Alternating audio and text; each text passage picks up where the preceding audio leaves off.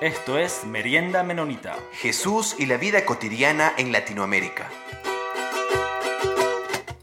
Hola a todos nuestros queridos oyentes. La vez pasada tuvimos una conversación muy interesante con Dionisio Viller. El día de hoy vamos a continuar profundizando en lo que es ser anabautista en Latinoamérica.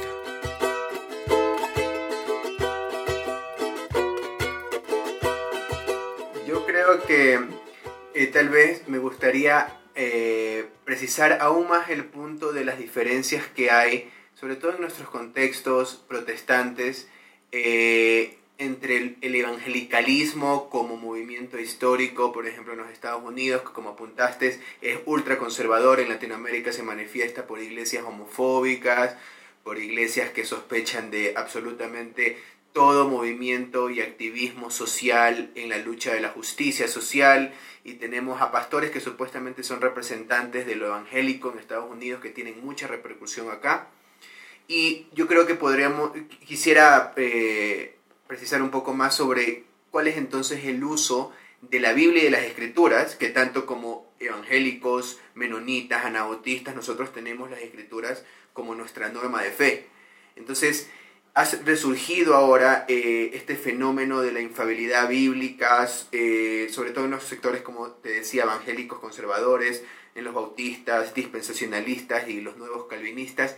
¿Por qué crees que se ha retornado o se ha recalcado de una manera muy fuerte esta manera de, e, e, esta forma de ver la Biblia de un literalismo bíblico muy fuerte desde los fundamentalistas? Sí, yo he escrito en diferentes oportunidades y ya no recuerdo entre mis libros cuáles de ellos, pero he escrito en diversas oportunidades acerca del, literalismo bíblico. Mm, para mí es sencillamente un, un mecanismo de control sobre el prójimo. Es decir, se parte de la presuposición o de la idea de que hay una única forma correcta de interpretar la Biblia, que es, por cierto, la que uno, sabe, la que uno entiende, y que eh, es además eh, que se entiende automáticamente, es, eh, es obvio. Cuando uno lee la escritura el, lo que significa es tan evidente que cualquier persona que no lo entiende así, mm, algo le pasa espiritualmente, no mm, es sospechoso.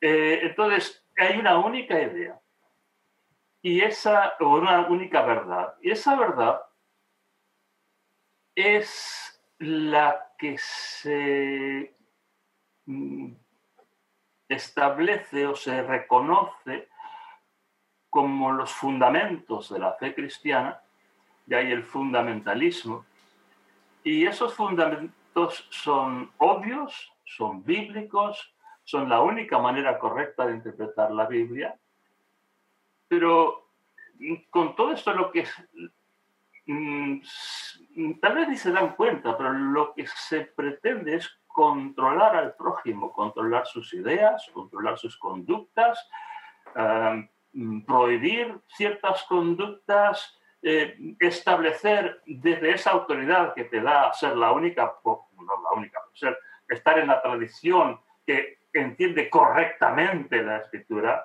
frente a todos los que la entienden mal por su obcecación, por su mala intención, por su eh, conversión imperfecta, porque si tuvieran si fueran tan santos como nosotros, naturalmente pensarían como nosotros. Entonces, eh, frente a, toda esa diversidad de disparates que se dicen por ahí, que la Biblia dice, nosotros que conocemos cuál es, ¿eh? cuál es el mensaje verdadero, establecemos lo que tú puedes hacer y lo que no puedes hacer. Y especialmente lo que no puedes hacer. Entonces, desde esta posición de autoridad que me da mm, conocer la única interpretación correcta, yo puedo decir que la Biblia es infalible. ¿Por qué? Porque piensa igual que yo. Porque dice lo mismo que pienso yo. Claro que es infalible. Y desde esta infalibilidad que la Biblia tiene que, por lo tanto, yo que comparto la misma opinión que la Biblia, eh, yo, también tengo, yo estoy autorizado de parte de Dios para decirle a ti cómo tú tienes que vivir y cómo tú tienes que pensar, a quién tienes que amar. Eh, bueno, eso de a quién tienes que amar, yo también lo diría, tienes que amar a todo el mundo. Como Cristo nos amó a todos. Pero vamos, eh, yo, yo, creo que me parece, sinceramente, una oscura maniobra de manipulación en lugar de entender que la Biblia a cada ser humano nos habla con frescura personal, de una manera diferente, única, por eso nos necesitamos unos a otros eh, en comunidad, como comunidad, nos necesitamos unos a otros para estar en diálogo, escucharnos unos a otros. ¿A ti qué te dice? Y a mí me dice esto, ¡oh, qué maravilla! Mira, es que yo no había pensado en lo que...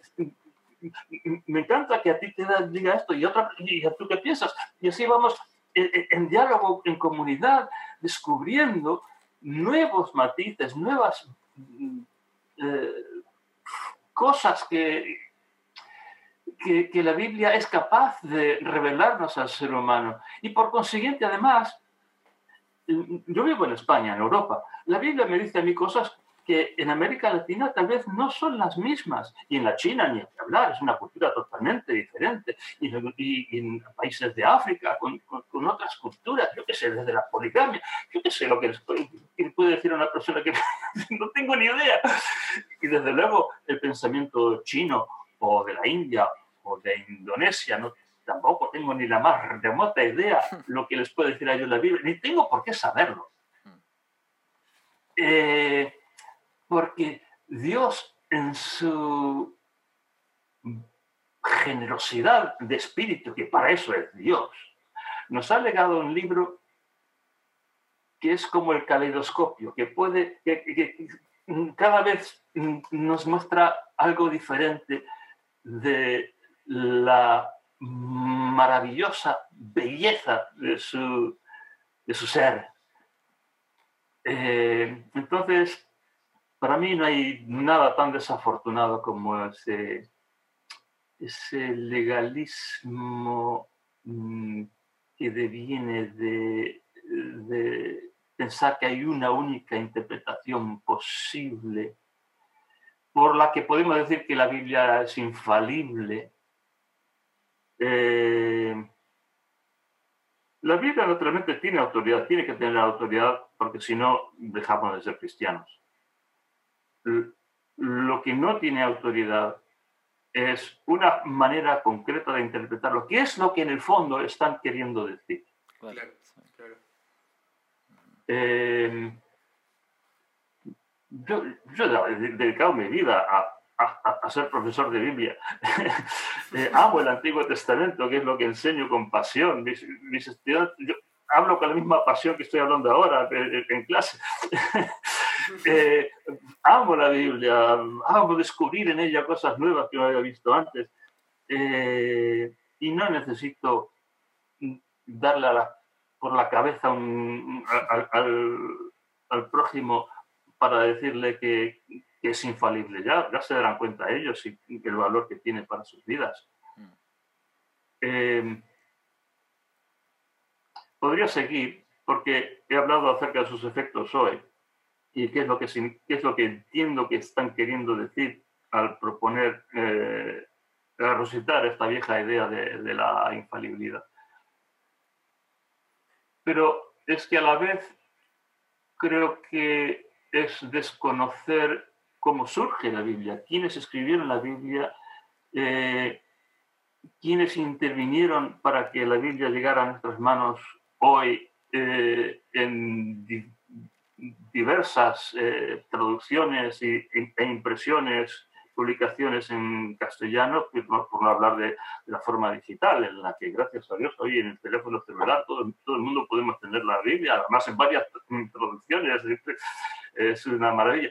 Y todas las personas que han intervenido, eh, mm, hablar de infalibilidad como que hace mm, desaparecer a toda la cadena de hombres y mujeres que intervinieron para que este libro llegara a nuestras manos hoy. Y en particular en cuanto al Antiguo Testamento, y tal vez el Nuevo Testamento también. Eh, si me extiendo demasiado, por cierto, me interrumpís, me hacéis otra pregunta, yo sé, pero, eh, en particular, eh, el genio hebreo de llegar a la verdad mediante el diálogo. En el, Talmud, que es parte de lo que los hebreos consideran su, colección sagrada, el Talmud, de, de, Babilonia se terminó hacia el año 500 de nuestra era. En el Talmud lo que hay es debate, debate sobre, sobre todo. Al final, eh, los rabinos eh, tienen que ponerse, tienen que saber eh, qué es lo que piensan. Pero para ellos el estímulo es dialogar, debatir, defender diferentes puntos de vista, encontrar alguna autoridad en el pasado, en el Talmud, que diga esto, que diga aquello, defender diferentes puntos de vista, debatir. y ese mismo genio del espíritu hebreo de debatir, de expresar diferentes puntos de vista para ver si entre todos llegamos a la verdad. Yo creo que lo vemos también en el Nuevo Testamento. Desde luego, desde luego Pablo no es lo mismo que Pedro, que Santiago, que eh, el evangelista Mateo o, Marcos o Juan. Eh, incluso podemos ver algunas pequeñas, no grandes, pero algunas pequeñas tensiones entre los diferentes apóstoles ¿Por qué? Porque como buenos judíos que eran, a ellos lo que les apasionaba era debatir, cada uno sostener un punto de vista diferente y llegar a la verdad entre todos. Eh, y la Biblia misma participa en ese genio del, del espíritu hebreo de, de buscar entre todos en el debate la verdad. Y si ignoramos que es así como se crea la Biblia, que es así como, como nacen estos textos, eh, podemos decir cosas como inerrancia, que desde luego la Biblia no nos va a llevar al, error, la Biblia no nos, leída con discernimiento, no nos va a hacer equivocar el camino de la vida. Pero si lo que quieres decir por inerrancia es que acabarás pensando exactamente igual que yo, mm. entonces es que estás ignorando cómo es que la Biblia incluso llega a escribirse. ¿Cuál es el proceso de pensamiento hebreo por el que se producen estos textos en ambos eh, testamentos? Bueno, eh, hablo más de la cuenta.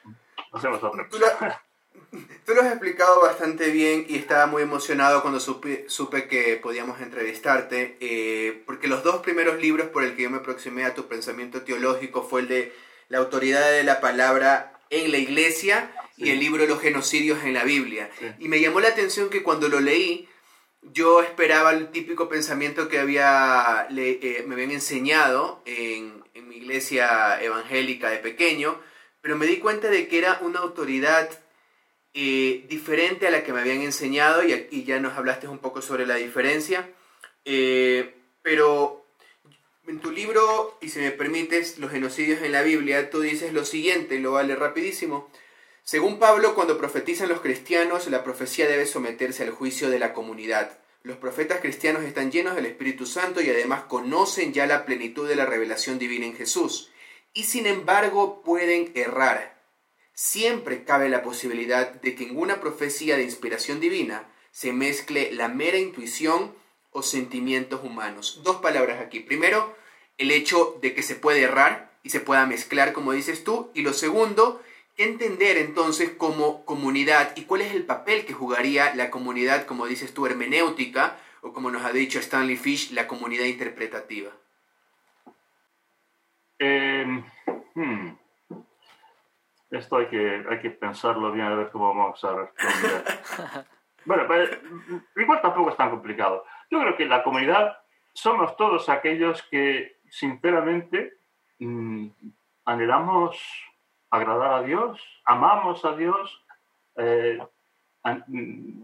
nos hemos fijado el propósito en la vida de seguir a Jesús eh, hemos reconocido nuestra necesidad de Dios, hemos reconocido que hemos cerrado el camino y que necesitamos el perdón divino y, restaurar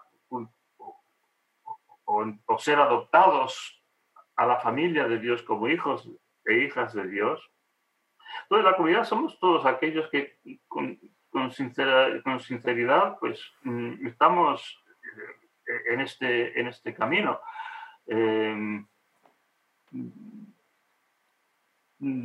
yo creo que probablemente la mayoría de las personas con quienes yo me reúno los domingos, en las dos iglesias en las que participo, eh, probablemente la mayoría de ellos ni no se reconocerían como anabautistas, son sencillamente creyentes cristianos. Eh, tal vez estén participando ahora en, una iglesia evangélica anabautista, pero por circunstancias no de teología, sino de, que el Señor les ha traído aquí, aunque se convirtieron en otra iglesia, en otra ciudad, y ahora están en esta ciudad y, ya se sienten a gusto con nosotros, pero no, no están ahí buscando una teología expresamente eh. Y, pero son parte de mi comunidad son parte de mi comunidad porque es con ellos que juntos estamos siguiendo a Jesús. Y yo aprendo de ellos y supongo que ellos aprenden de mí. Eh, tal vez aprenden más, por ejemplo, de mis palabras, ya que soy un predicador y un autor, pero yo aprendo de ellos de otras maneras, tal vez más subliminales, más, más activas, tal vez con más integridad, si es con actos y no con palabras. Eh, entonces, la comunidad seríamos todos aquellos que con sinceridad estamos procurando enmendar nuestros caminos, acercarnos a Dios y, vivir este apasionante, esta apasionante vida de hijos e hijas de Dios. Eh, yo no pondría, digamos, un, un, requisito de primero ponernos de acuerdo teológicamente para poder sentir que tú eres mi comunidad. Eh, con tal de que tú amas a Dios y sinceramente quieres seguir este camino, pues ya eres mi comunidad. No sé. Igual debería haber dicho algo más, no sé. o sea, lo de la comunidad quedó, quedó claro y me parece que lo que también me gustaría interesar, me estaba interesado en escucharte es sobre si alguien te diría, si pueden guerrar los profetas y lo que quedó registrado contiene error, ¿cómo podemos nosotros confiar en un libro así? Si se puede, como dices, mezclar, hablemos de los genocidios, que muchos lo toman inspirado y como que Dios directamente mandó que, maten a todo un pueblo, a todo un grupo de personas. ¿Cómo podemos confiar en un libro que puede contener errores o mera intuición de los profetas? Eh, precisamente por eso, porque es un libro humano que nos revela a Dios. Es un libro que no, no es un libro extraterrestre. Eh, el, Corán, tengo entendido que los, los eh, islámicos consideran que fue revelado a Mahoma palabra por palabra, literalmente, en árabe medieval, solamente es Corán en árabe medieval, eh, por eso no se, no se, suele traducir, o por lo menos si se traduce ya no es el Corán, es una traducción del Corán. Eh, porque le cayó a Mahoma del cielo, eh, por decirlo de una manera, es un documento extraterrestre. La Biblia no, la Biblia no es un libro extraterrestre, es un libro humano, escrito desde nuestra experiencia humana, desde nuestra búsqueda de Dios humana, desde descubrir que Dios está en nuestras vidas, descubrir que Dios está en la historia de nuestro pueblo, en el caso de Israel, descubrir que a pesar de todos los, los vaivenes de la historia y de los desastres y las, las derrotas militares e incluso la desaparición entera de la nación, Dios había estado presente con ellos en, eh, a, cada, a cada paso del camino, por medio de los profetas, por medio sencillamente de, su acompañamiento interior cuando sentían angustia y, derrota o lloraban a sus muertos. Eh, y, desde esa experiencia humana de, de, buscar a Dios y de saber que Dios les acompañaba, de descubrir que en su historia nacional Dios estaba presente, se escriben estos documentos maravillosos. Y luego, a la postre, desde la experiencia de descubrir a Jesús entre ellos y tratar de descifrar qué es esto, quién, quién es esta persona, cómo es, cómo es que, que pudo entregarse así eh, siendo inocente, mm, mm, cómo es que Dios le resucitó, las cosas que hemos vivido y, experimentado y, dialogan entre ellos y algunos de ellos escriben cartas a otras comunidades intentando eh, alentarlos en, distintos momentos y estimularlos. Y estas cartas llegan hasta nosotros y, los recuerdos acerca de la vida de Jesús llegan a nosotros en los evangelios y la impresionante visión del de, eh, Apocalipsis, donde Juan entiende la relación entre el imperio romano y eh, el, reinado de, Jesucristo y, y, el contraste absoluto. En todo esto surge de la experiencia humana, surge de aquí en la tierra y por eso nos puede inspirar confianza. Porque dime tú, ¿qué, qué valor iba a tener un documento extraterrestre que, ¿qué nos iba a decir de valor para nuestra vida como humanos en esta, tierra? Somos terráqueos, necesitamos que, nuestro, que, nos, se nos cuente desde aquí abajo cómo vivir y cómo experimentar a Dios. Eso es lo que para mí da garantía, es la autoridad de la Biblia. La autoridad de la Biblia es que es real, es terráquea, es terrenal. Eh, y nos ayuda a descubrir que Dios está presente aquí con nosotros. Ha estado presente desde el principio, ha estado presente en las victorias y en las derrotas, ha estado presente en las victorias y derrotas personales, las nacionales, el alza y la caída de culturas y civilizaciones enteras, Dios está aquí con nosotros. Eso lo descubrimos en la Biblia. Eh, Amén. Sí. sí.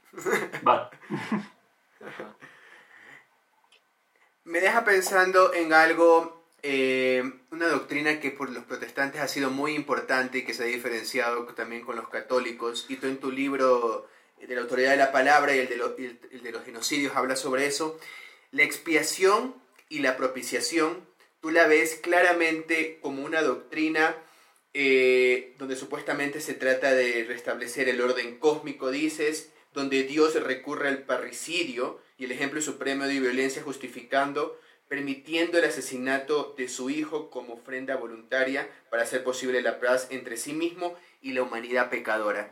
Quisiera que me hable sobre este tema, eh, sobre esta doctrina tan compleja, pero que yo creo que ahí sí es un distintivo bastante eh, principal para los anabautistas y menonitas.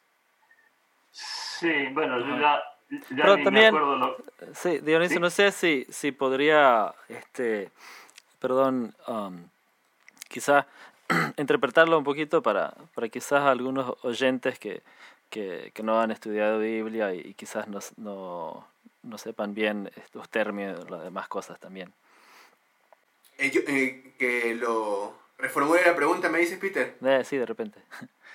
Ah, ya, ya. Sí, la idea de que la única forma de, la única forma de obtener salvación y que nosotros entendemos la salvación como que Dios mandó a la tierra a su Hijo para matarlo porque su justicia tenía que ser satisfecha. Entonces necesitaba sangre para, para poder salvar a la humanidad. Entonces en lugar de nuestra sangre, sea la sangre de su propio Hijo.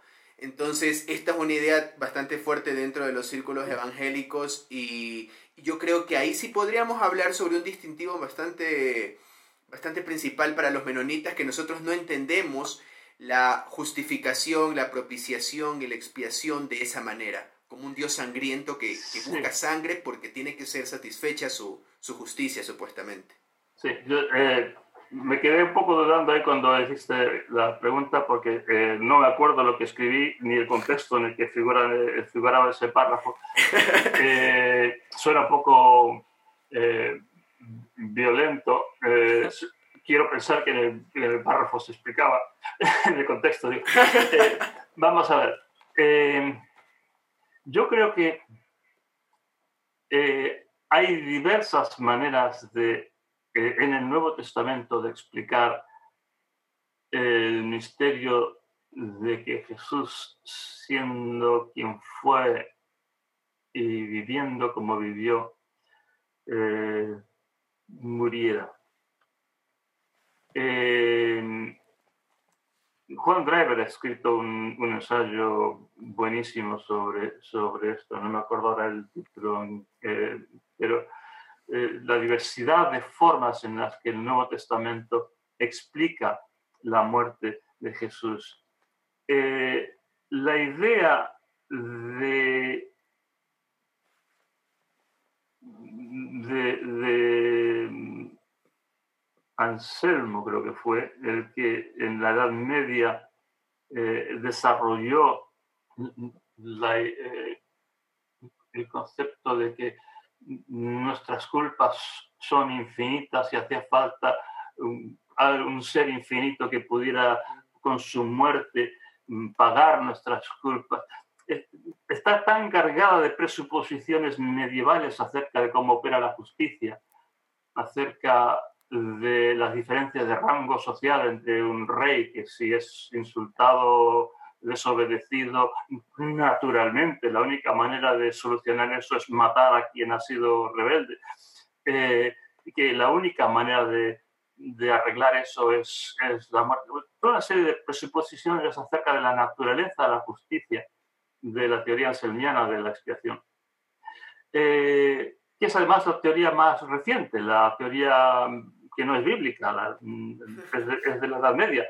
Eh, me parece en el libro de Driver, ojalá pudiera acordarme ahora del, título, pero él, explica toda la, riqueza y diversidad de formas que los apóstoles eh, se explican y explican a sus lectores eh, esta cuestión de la muerte de Jesús. Una de, las más interesantes es la idea de, que la muerte de Jesús, en lugar de, de ser un castigo, es su victoria sobre Satanás.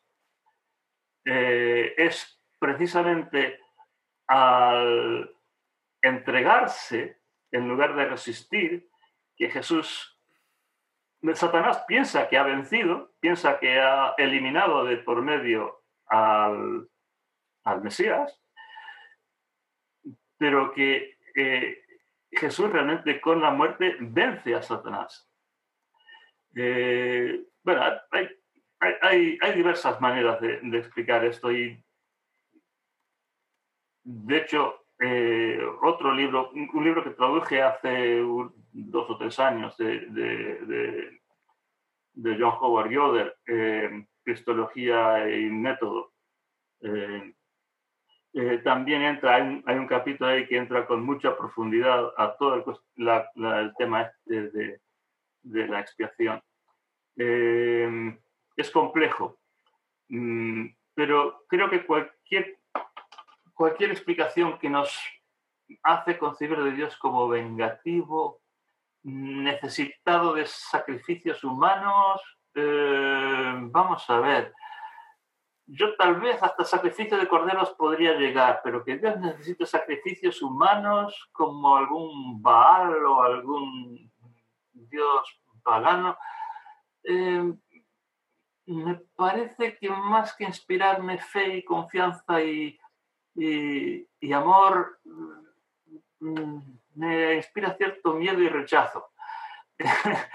no, no, no veo que el papá, ah, eh, el Dios a, quien Jesús llamaba Abba, papá, no, no entiendo que ese Dios esté requiriendo sacrificios humanos, aunque sea un único sacrificio humano encima de su hijo.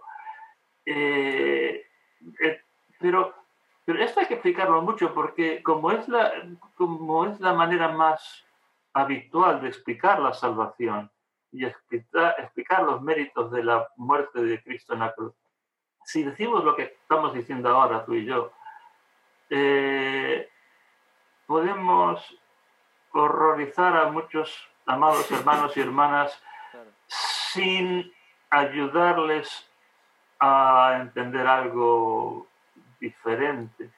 Entonces, querría decirlo con cierta cautela, sencillamente decir que hay en el propio Nuevo Testamento otras formas de hablar de la muerte de Jesús. Entre ellas, por ejemplo, la de que eh, la que usa Pablo, eh, la imagen del bautismo. Vamos a ver, Jesús muere y al morir hace suya nuestra mortalidad. Eh, nosotros somos sepultados en el agua del bautismo y al salir del agua resucitamos de la muerte del viejo hombre haciendo nuestra la inmortalidad de Jesús en su resurrección. O sea, Jesús muere, hace, se identifica con nuestra mortalidad, nosotros en el bautismo nos identificamos con él en su inmortalidad. Mm, es, otra, pero es que hay muchas maneras en el Nuevo Testamento de hablar de esto. Y no solamente la que nos hace concebir de un, de un Dios vengativo y rencoroso y, y, que requiere sacrificios humanos, como cualquier Baal de los paganos. Ah. Sí, el, el, libro de, de, Juan Driver es la obra redentora de Cristo y la misión de la iglesia. Sí. Bueno, Dionisio, creo que se nos está acabando el, el tiempo, pero le quería agradecer Encantado. muchísimo por, por, esta oportunidad. Ojalá que lo, lo podamos repetir este, en algún momento. Y quería ver, Jordan, no sé si tenía algo más para... para no, agradecerle a, a Dionisio y claro, o sea, tiene bastante material Dionisio para que nuestros oyentes puedan buscarlo y puedan leerlo. Lo que traté de hacer un poco es presionar sobre ciertas partes que pueden ser un poco controversial para nuestro contexto y tratar de citar, eh, que como dice Dionisio, obviamente si quieren conocer exactamente toda esta complejidad no se lo puede hacer en un programa eh, de tan pocos minutos, sino que necesitaríamos entrar con seriedad y con profundidad a, a, investigar lo que dice la palabra y lo que han escrito diferentes personas. Entonces te agradezco mucho, Dionisio, gracias por tu obra, por tu ministerio. Eh, a través de tus libros, a través de tus predicaciones y ha sido un placer y un gusto escucharte y tenerte aquí con nosotros en este programa. El placer es mío. Esto fue Merienda Menonita. Siempre estamos atentos a sus opiniones y preguntas y nos pueden escribir al info arroba meriendamenonita.com.